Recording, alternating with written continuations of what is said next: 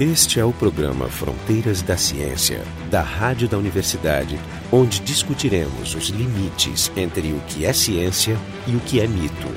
Esse é o Fronteiras da Ciência. O tema da nossa conversa hoje é o físico italiano Enrico Fermi. E para falar desse assunto, os nossos convidados são o Magno Machado, do Instituto de Física da URGS, e a Fernanda Steffens, do DESI Zoitan, em Berlim. Então, Magno, quem foi o Fermi? O Fermi foi um físico teórico experimental muito famoso, né? Ele nasceu em 1901 e faleceu em 54. E o Fermi está associado com grandes descobertas ou grandes achados teóricos, né, experimentais em vários ramos da física. Vou dizer alguns temas em que ele atacou, por exemplo, a questão da estatística de Fermi-Dirac, né, a estatística de fermions, também o problema do decaimento beta. Ele introduziu o primeiro modelo teórico para interação fraca, o estudo de bombardeamento de nêutrons que depois levou ao processo processo de fusão, a possibilidade do processo de fusão, fissão é, nuclear e o uso da, da reação em cadeia para fins energéticos, né, limpos ou fins é, nucleares abélicos. Você também que ele foi um dos, dos pioneiros do método de Monte Carlo. Sim, ele tá, que é, é, a base de boa parte das técnicas numéricas que a gente usa Sim. em física, pelo menos hoje em dia. O Fermi, do ponto de vista pitoresco, assim, o que, que tem de interessante na, na, vida dele? Porque a gente já fez alguns programas sobre, sobre vários físicos, né? A gente já falou do Dirac, por exemplo, ano passado. O Dirac, além de ter feito grandes contribuições, ele era um personagem diferente. Sim, idiocrático. É. E o, o Fermi? O Fermi me pareceu sempre um cara normal, assim. Ele era mais low profile, mas ele, a característica do Fermi, eu acho que é a física na ponta dos dedos. Ou seja, a capacidade de, com um mínimo de informação ou com pouca informação e alguma mente analítica que ele tinha, conseguir fazer estimativas ou pensar analiticamente sobre problemas extremamente complicados. Então, um processo que o Fermi usava era espicaçar o problema complicado em pedacinhos mais simples e esses pedacinhos mais simples ia fazendo aproximações e com esse feeling dele matemático, físico, ele conseguia fazer as estimativas e conseguir ordens de grandeza das, das quantidades. Talvez o, o Fermi tenha sido o último grande físico a ter uma excelência tanto na parte teórica quanto na parte instrumental. Você poderia Perfeito. falar um pouco mais sobre isso? Ele tem na carreira dele o veio experimental, até a tese de doutorado dele é experimental, mas realmente ele é de uma última geração, na verdade, em que os físicos faziam as duas coisas. Estavam experimento, estavam os dois pés, o experimento e a teoria. E o Fermi é um exemplo clássico desse tipo de físico que estava nos dois, nos dois mundos, na física teórica e na física experimental. Eu acho que o Fermi foi o um dos primeiros, talvez, a pegar esse período de especialização crescente claro. que, que, começou em algum momento e que agora é, digamos, o espírito dominante. Cada um de nós que está envolvido com pesquisa, a gente é super especialista sim. numa. Da numa unha coisa... do dedão do, isso, do pé esquerdo. É, mas a unha fica bem. Sim, sim. Não, ficou uma maravilha.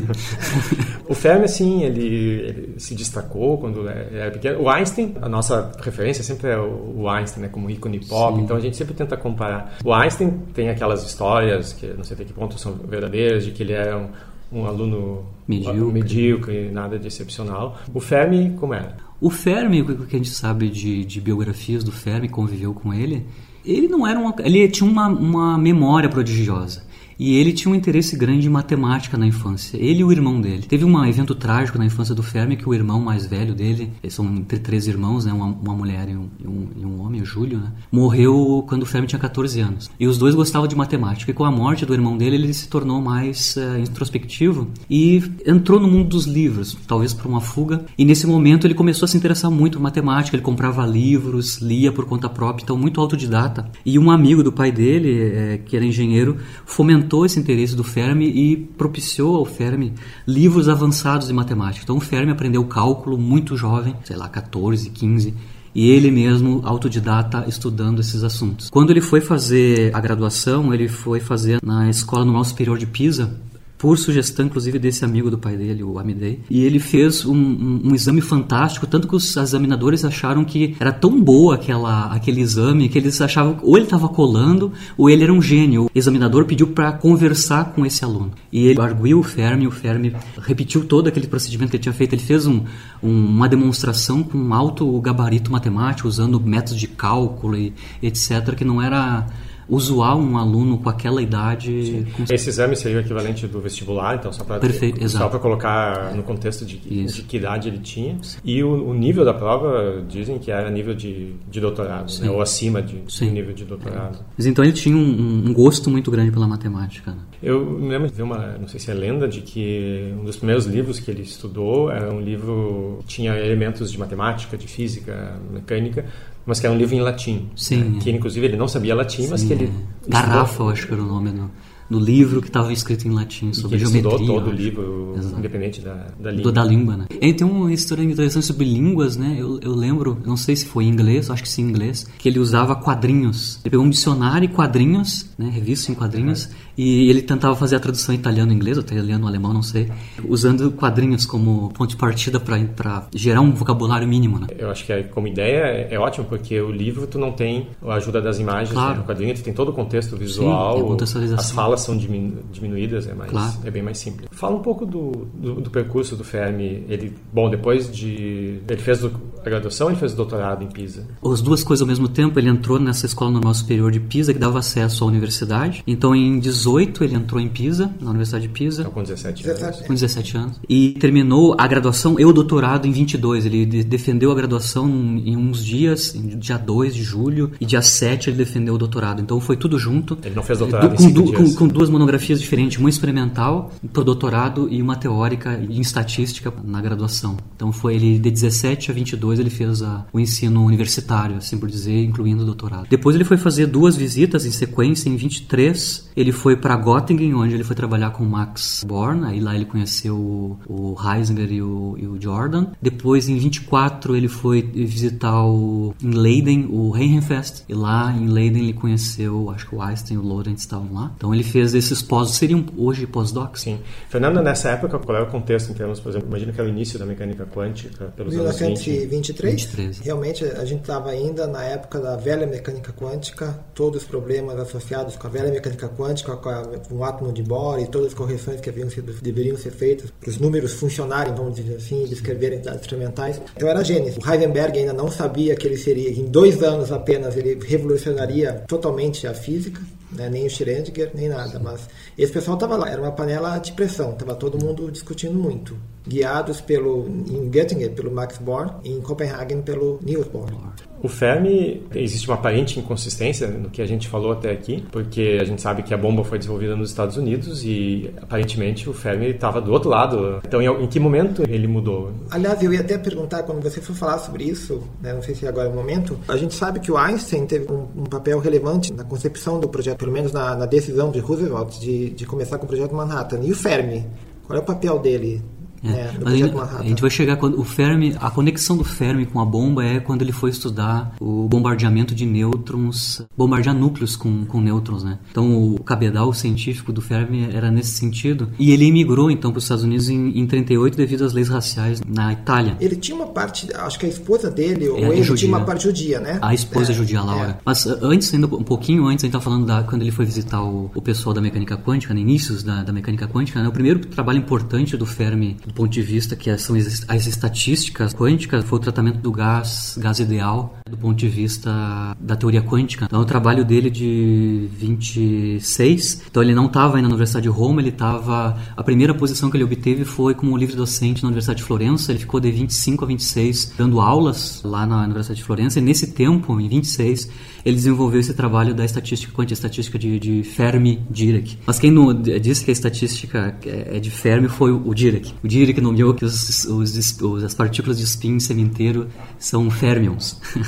então o, Dirac nomeou as partículas de spin é, de, de, de fermions. E bom, ele tem esse primeiro trabalho onde ele tentou quantizar fazer a quantização do problema do gás ideal. Né? Na verdade, ele fez um trabalho mais fenomenológico, estava tentando analisar a questão de como é que ficava o calor específico do gás a volume constante como função da temperatura, usando os, as primeiras ideias de quantização, a quantização da energia e incluindo o princípio de exclusão de Pauli, isso está analisando, por exemplo, elétrons que são... Por que, que não se chama, então, de estatística de Pauli-Fermi? O que, que o Dirac... O princípio da exclusão é de, é de Pauli, perdão, e o, o Dirac estudou ao mesmo tempo, na mesma época, né, esse problema da, da, da estatística dos férmions, né, estatística das partículas spin 1 É, que foi, isso foi um pouco depois do, do Bose e do Mas Einstein o, o fazerem algo parecido o sem princípio- usar o princípio de exclusão. Claro, o princípio de exclusão foi enunciado em 25 e o Fermi já usou como um elemento na teoria em 26. Então, Na verdade, do. Bose Einstein já data de antes da década, no final da década de 10. E nesse período... Bom, aí depois, é, bom, aí em em 26 ele era livre docente, e aí em 27 foi criada a cátedra de física teórica na Universidade de, de Roma, por um político muito importante co- conectado com os fascistas, que é o Orso Corbino, e ele cria essa cátedra. Era o físico também, né? Físico, na época ele era senador em Roma, e ele criou essa cátedra, o, o Fermi fez é, concurso, ele passou em primeiro lugar no segundo curso, então ele ficou em Roma como professor docente de 27 até a, a imigração em 38. Então, em 27, ele assume na Universidade de Roma como docente, aí começa a criar um grupo, tanto experimental quanto teórico, mas principalmente experimental, né? Tem essa dupla faceta do Fermi. Lá estão os, os alunos famosos italianos dele, que é o Segre, o Amaldi, o Pontecorvo, toda essa gente. E eles começaram, então, um dos, dos temas de pesquisa do Fermi era o bombardeamento de núcleos né, pesados com, tanto leves quanto pesados, com nêutrons. Lembrando que, do ponto de vista histórico, em 34, a Irene, que é, Julio Curie e o, e o marido, o Frederick, bombardearam é, com alfas, partículas alfa, núcleos, né? e criaram artificialmente elementos é, radioativos. Então, esse casal, a Irene e o Frederic, mostraram ah, como obter é, radioatividade artificial via bombardeamento de núcleos com partículas alfa. O Fermi tentou fazer esse mesmo tipo de procedimento, só que não, ao invés de usar alfa, usava nêutrons. Então a ideia do Fermi era usar nêutrons né, ao invés de alfas para bombardear os núcleos. No caso dos núcleos pesados, os mais pesados que conheciam na época, era o urânio, né, o 238, o Fermi achava. Bom, aí tinha que contextualizar o que, que o Fermi entendia, porque ele já tinha no anos 30, em 30 a 33, ele tinha já tratado o problema do decaimento beta. E na, ideia, na cabeça do Fermi, o decaimento beta, tu tens a transição do nêutron para um próton, mais o elétron e o e o antineutrino. Então, ele achava que quando ele bombardeasse com nêutron nú- núcleos muito pesados, ele automaticamente ia criar núcleos com um número atômico com uma ordem, um, um, um, um próton a mais.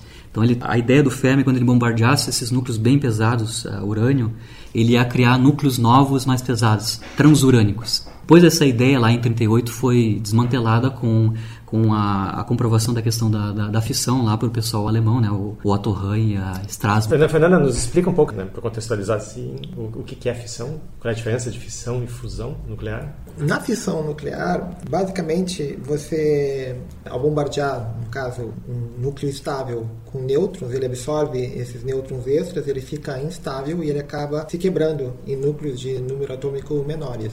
Ao fazer isso, ele acaba liberando energia. Na fusão, é ao contrário. Você tem núcleos leves que se juntam para formar um núcleo mais pesado. E nesse processo, eles também liberam energia, o que parece contraintuitivo. Oh, nos dois casos se libera energia. Mas isso é uma coisa um pouco mais complicada, tem a ver com energia de ligação por próton e nêutron que você tem lá dentro, que, que leva a esse tipo de liberação de energia, tanto se você faz fissão como se você faz No Sol, o fusão. processo dominante é fusão ou, ou se ocorre fissão também? Não, no Sol é fusão. só fusão. Fusão. Então toda a criação de elementos mais, mais pesados que hidrogênio é feito dentro É, do Sol, é assim, dentro do Sol, até o ferro, né? Até o ferro 56. a menos que a estrela exploda. né, que ele explode. Né, é via, via fusão e eles liberam neutrinos que você mede aqui na, na Terra, o fluxo de neutrinos que vem do Sol, e liberam também é, fótons, né, com energia. Graças a isso a gente está aqui conversando agora. Esse é o Fronteiras da Ciência, hoje a gente está falando um pouco sobre a vida e a obra do físico italiano Enrico Fermi. Vocês podem encontrar mais informações e outros episódios do nosso programa no nosso site, que é o frontdaciência.urgs.ufrgs.br. Mas então a história que o Fermi em 34 já começou a pedir para os alunos já experimentar essa, tratar esse problema do, do bombardeamento de, de com nêutrons, os núcleos pesados.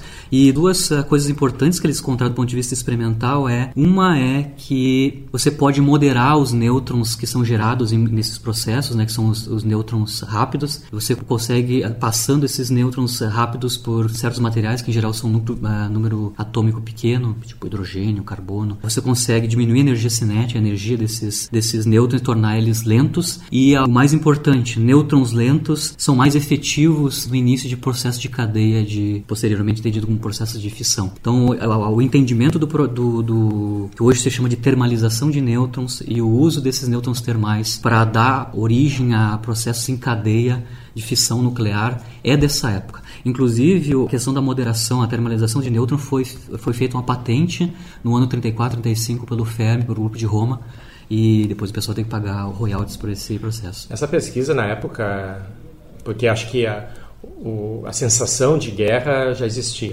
Né? Essa pesquisa na época ela era classificada, eles tinham ideia de que isso poderia ser eventualmente utilizado como arma.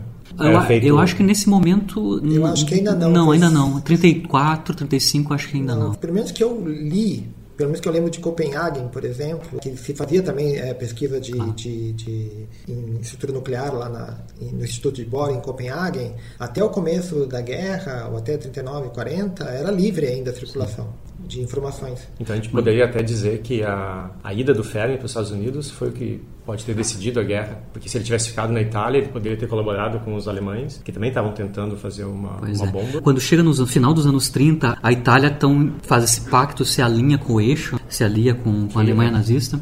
Bom, isso acontecendo uma série de problemas no laboratório do Fermi, inclusive na família, né, que ele começa a ter pressão do ponto de vista profissional, né, das pessoas que trabalham com ele, o entorno. Então, os colaboradores experimentais, acho o pessoal do entorno. Acho que o Segre é judeu. Teve uma série de imigrações já nos anos 36, 35 e culminou em 38. Em 38 foi quando foi lançado o que é da raça lá do, do, do Mussolini onde o, Mussolini assumia claramente que ele ia tomar partido do antissemitismo. Tá? Então, nesse momento, o Fermi chegou à conclusão que, do ponto de vista até familiar, ele estava perdido, porque a mulher dele, era, Laura, era judia, e em algum momento eles teriam que emigrar, senão a situação deles ia ficar muito, muito complicada. E aí coincide com o prêmio Nobel do Fermi em 38. Então ele ganha o prêmio Nobel em 38 justamente para esse estudo do bombardeamento de nêutrons e o entendimento dos nêutrons lentos. Então quando ele vai receber o Nobel em 38, ele já estava falando com o Bohr. Logo depois que ele recebe o Nobel, ele foi com toda a família para Estocolmo para receber o prêmio e de lá ele não voltou para a Itália. Ele foi para Copenhagen e de Copenhagen ele migrou diretamente para os Estados Unidos. O Nobel foi em dezembro de 38, em 2 de janeiro de 39 ele migrou para Nova York. E aí Nova York e vai para a Universidade de Colômbia. E aí já tem bastante gente. O Einstein já estava nos Estados Unidos. O próprio Bohr, seguidamente, já em 39, já foi visitar esse povo nos Estados Unidos, na Colômbia, em Princeton. E aí comecei, começou a toda a discussão, porque aí... Acho que, eu acho que o Léo César também estava lá, lá, também, esses húngaros estavam lá. E o mais importante, o Bohr visitou em 39 esse pessoal nos Estados Unidos, os imigrantes, e ele noticiou para eles os achados sobre a fissão nuclear da Liz Meitner e do sobrinho dela, o Otto Fritz, que estavam exilados, ela na Suécia e o sobrinho estava trabalhando na Dinamarca. E o Bohr então leva para eles esses os últimos resultados em 38 sobre o 38 39 sobre a fissão e aí eles começam a pensar principalmente o Einstein em conversa com o Bohr pensa na, na, possibilidade do uso da energia correspondente à, à na fissão, de alguma forma, e depois as conversas do Bohr com o Fermi, o Fermi entendendo que nos processos de fissão, necessariamente, para núcleos pesados de urânio, necessariamente haveria a geração de nêutrons rápidos, e depois esses nêutrons rápidos poderiam ser é, moderados e ser usados em processo de cadeia. E aí ele e o Ziller, lá na Colômbia, porque ele foi trabalhar na Universidade de Colômbia, começaram a atacar esse problema, seja no processo de bombardeamento de nêutrons em urânio, por exemplo, como é que fica a questão dos nêutrons? Quantos nêutrons são produzidos? Qual é, é a energia desses nêutrons? Como moderar eles? Quando eles conseguem entender isso, e eles entendem que depois com a moderação eles conseguem dar tem a ideia na cabeça, não do ponto de vista prático, mas do ponto de vista teórico, a capacidade de que poderia ser gerado um processo de reação em cadeia com, com nêutrons lentos, moderados. O Fermi entra em contato com a administração americana e se faz entender que aquilo tinha um uso possivelmente bélico e era perigoso. O Fermi não era muito político. Quem fez esse braço político de contatar o, o governo americano e depois que gerou a carta do Einstein foi o Léo Ziller, que era colega do Fermi na Colômbia. Então, Léo Ziller mexeu todos os pauzinhos ano? ano 39 e 40 até 40, é, e, 39, 40. Em que momento se criou oficialmente o Projeto Manhattan e eles se, se mudaram para Los Angeles? Sim, assim que, o, que foi recebida aquela famosa carta do Einstein, a administração em 42, 41 tomou providências, foi nomeado então um comitê com militares e cientistas para fazer o uso militar dessas ideias da, da fissão nuclear. O Projeto Manhattan tem origem em julho de 42, quando foi nomeado o general Groves, que era o coordenador geral do ponto de vista militar de todo o projeto. Então, o, o projeto Manhattan é um, é um nome curto para é o Distrito de Engenharia de Manhattan, é o MAD, né? Manhattan Engineering District. Mas que não que era uma, é, na verdade era um guarda-chuva onde você teria vários laboratórios e centros de pesquisa. O que a gente conhece como projeto Manhattan, que é Los Alamos, Los Alamos era um dos projetos que era o chamado Projeto Y, que era aplicação direta na confecção de artefatos militares. Mas o Projeto Manhattan também incluía, por exemplo, lugares onde eh, eram estocados e, e refinados, processados urânio para a questão da para ser o, o elemento fissional. Outros lugares você tinha concentração teórica, mas ainda tem um interregno aí lá ainda em na Colômbia, eles, quando eles criaram, antes de criar um projeto Manhattan, houve a criação de um comitê de defesa nacional, onde então tinha um comitê científico que ia começar a estudar cientificamente esses projetos com fins militares. Era um conselho científico para, de defesa nacional. Então, não, antes do projeto Manhattan. E onde esse comitê inicialmente era esses exilados, era o Fermi e os húngaros, né? O Teller, o Wigner e o próprio Leo Szilard depois vieram os americanos, logo depois, em 42, 41, que era o Compton e o Lawrence, eles se juntaram. Quando o Compton entrou na jogada, o Compton transferiu a questão do estudo da fissão e da reação em cadeia para Chicago. Então, em Chicago, foi lá onde o, porque o Compton trabalhava em Chicago, né? O, o Fermi migrou para foi para Chicago e eles começaram ele, o Ziller e o Compton, o Compton a tentar fabricar o primeiro reator nuclear, primeira pilha.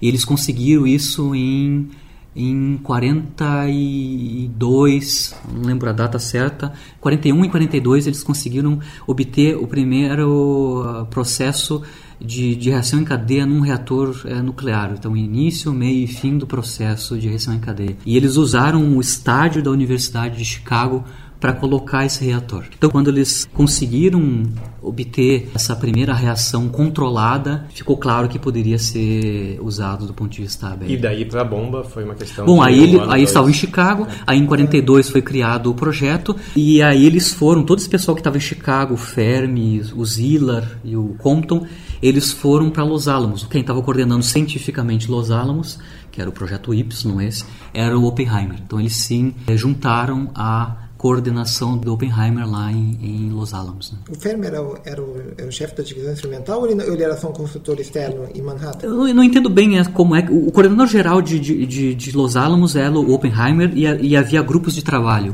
teóricos grupos, experimentais. Eu sei que o teórico era o Hans Bethe. Hans Bethe. Né? Mas havia subgrupos e, e, desses subgrupos o Fermi era coordenador de, de, um desses subgrupos. Porque eles tinham tarefas específicas que tinham que resolver, né? problemas práticos, teóricos experimentais, e eles tinham que resolver, então tinha esses grupos grupos, eles tinham reuniões de trabalho. Sim, tinha grupos que... O Feynman estava O Feynman controlava esse um grupo numérico. Claro. Né? Tinha que fazer à mão, que depois Sim. em algum momento ia, se faz. Né? E rapidamente tinha que ser feitas as coisas, né? Exatamente. Então o Fermi foi para Los Alamos e, e contribuiu de maneira direta. Inclusive ele estava na primeira detonação, que depois em 45 foi detonado em Alamo Gordo, em julho de 45 o primeiro protótipo, né? Uhum. E ele estava lá, inclusive lá tem uma das, das lendas do Fermi, né? Que ele jogou uns papelzinhos no ar e com a onda de choque andou esses papelzinhos, ele mediu com a trena a distância viajada por esses papelzinhos e conseguiu determinar, isso é um problema de Fermi, a energia da bomba. Não sei se é verdade, isso é lenda. É complicado porque é um problema turbulento, é, né? Exato. Mas é uma lenda associada ao Fermi. Sim. O Fermi morreu menos de 10 anos depois disso, Sim. né? Morreu de câncer. É difícil dizer se câncer provocado pelas pesquisas experimentais e pelos testes que ele, que ele presenciou.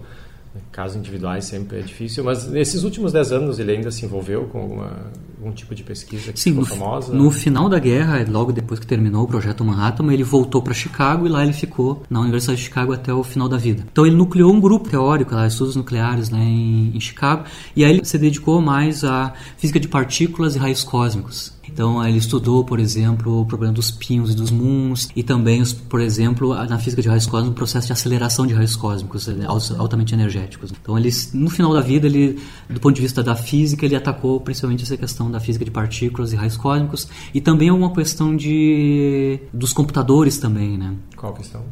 O pessoal contatou ele quando foram testar os primeiros, a capacidade computacional dos primeiros processadores, acho que é o Maniac. Tem o ENIAC. ENIAC, ENIAC, é o Maniac.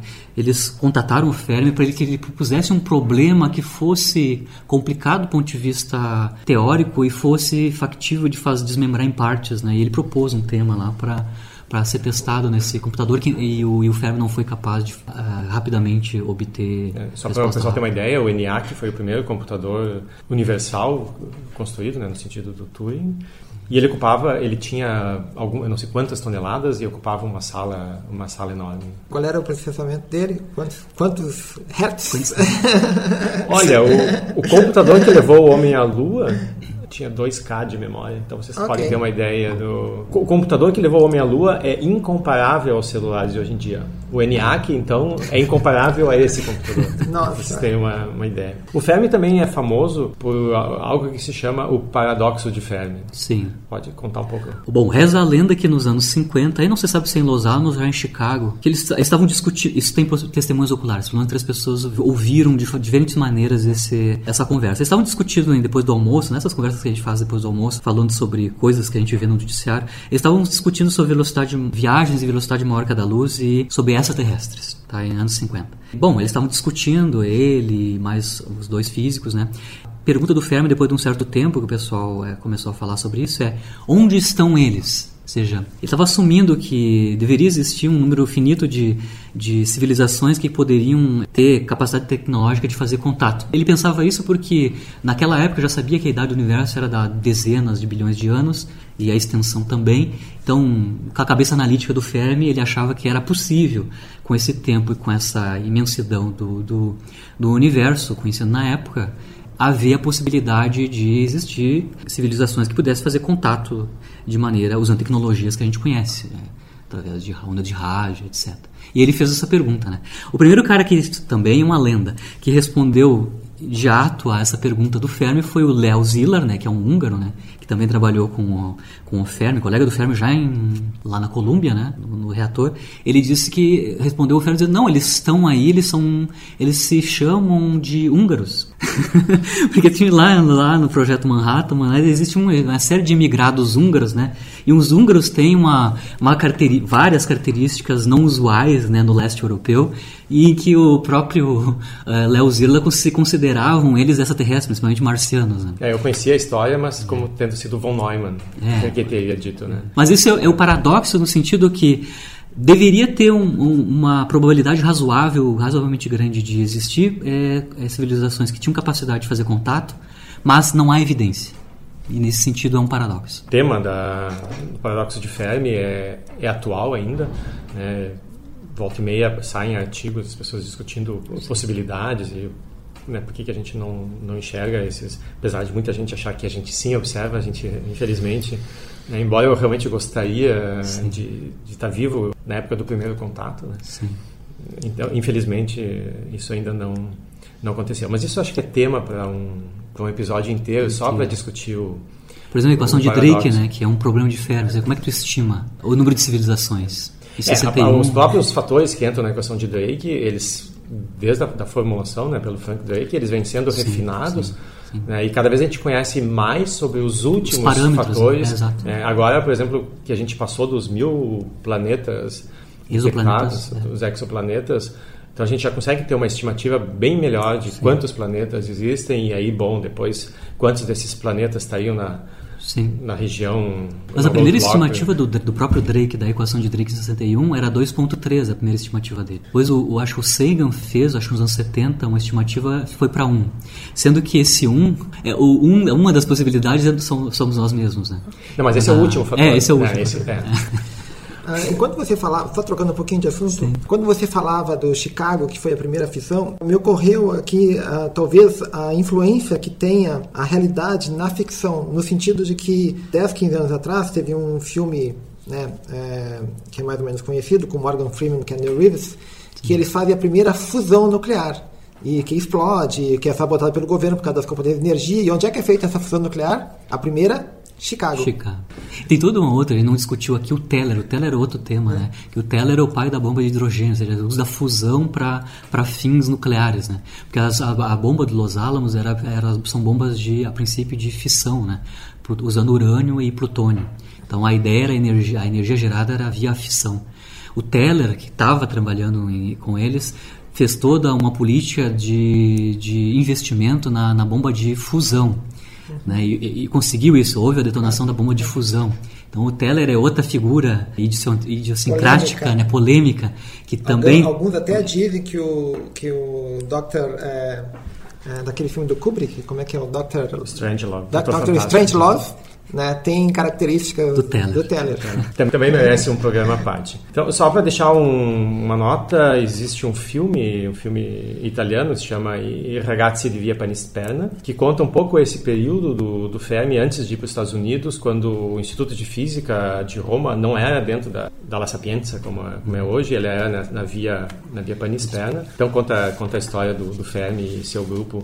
Né, tem vários personagens que a gente não mencionou, o Maiorana, o Maiorana que tem toda uma história de mistério ah, por trás dele, sumiu, que, né? que sumiu. sumiu. de repente, né? Então esse foi o Fronteiras da Ciência, hoje a gente discutiu um pouquinho do trabalho e da vida do Henrico Fermi. Estiveram presentes hoje o Magno Machado, aqui do Instituto de Física da URGS, a Fernanda Steffens, do DESI Zeutan, em Berlim, e eu, Jefferson Enzon, do Instituto de Física da URGS. O programa Fronteiras da Ciência é um projeto do Instituto de Física da URGS, técnica de Gilson de Césaro e direção técnica de Francisco Guazelli.